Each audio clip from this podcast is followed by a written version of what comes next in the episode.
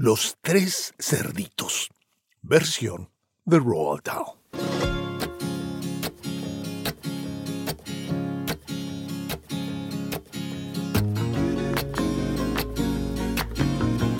El animal mejor que yo recuerdo es con mucho y sin duda alguna el cerdo. El cerdo es bestia lista, es bestia amable, es bestia noble, hermosa y agradable. Mas como en toda regla y excepción, también hay algún cerdo tontorrón. Dígame usted si no. ¿Qué pensaría si paseando por el bosque un día topara con un cerdo que trabaja haciéndose una gran casa de paja?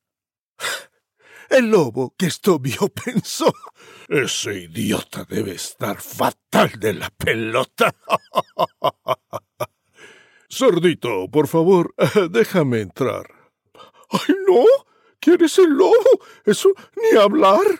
Pues soplaré con más fuerza que el viento y aplastaré tu casa en un momento. Y por más que rezó la criatura, el lobo destruyó su arquitectura. ¡Qué afortunado soy! pensó el bribón. Veo la vida de color jamón. Porque de aquel cerdito, al fin y al cabo, ni se salvó el hogar, ni quedó el rabo. El lobo siguió dando su paseo, pero un rato después gritó, oh, ¿Qué veo?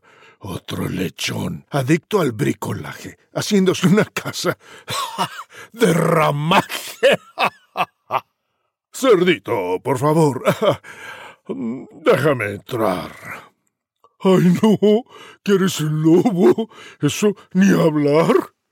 Pues soplaré con más fuerza que el viento y aplastaré tu casa en un momento. Farfulló el lobo. Ya verás, lechón y se lanzó a soplar como un tifón.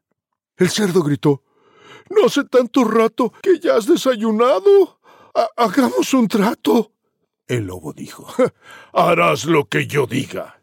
Y pronto estuvo el cerdo en su barriga. Mm, no ha sido mal almuerzo el que hemos hecho. Ah, pero aún no estoy del todo satisfecho, se dijo el lobo. Ah, no me importaría comerme otro cochino al mediodía. De modo que, con paso subrepticio, la fiera se acercó hasta otro edificio, en cuyo comedor otro marrano trataba de ocultarse del villano. La diferencia estaba en que el tercero de los tres era el menos majadero, y que por si las moscas, el muy pillo, se había hecho la casa de ladrillo. Conmigo no podrás, exclamó el cerdo.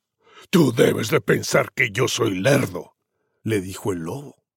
No habrá quien impida que tumbe de un soplido tu guarida.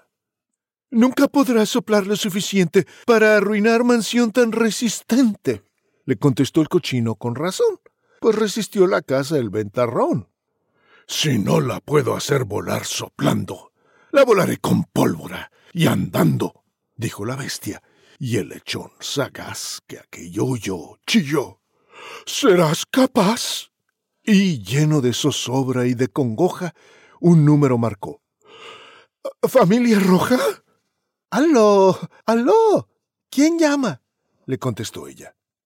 Guarrete, ¿cómo estás? Yo aquí tan bella como acostumbro. ¿Y tú? Caperú, escucha, Ven aquí en cuanto salgas de la ducha. ¿Qué pasa? preguntó Caperucita.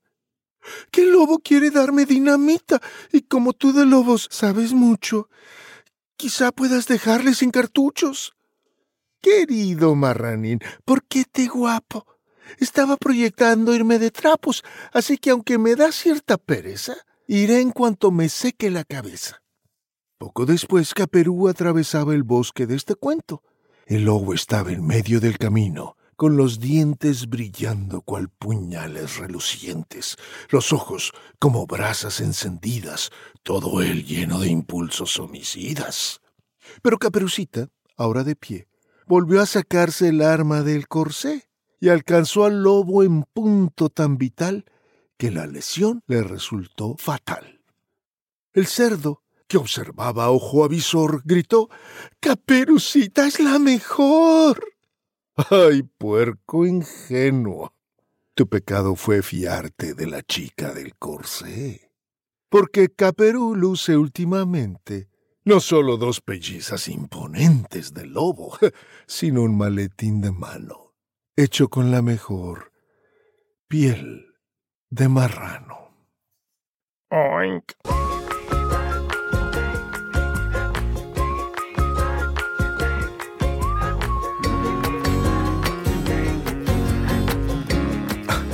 Gracias por escuchar.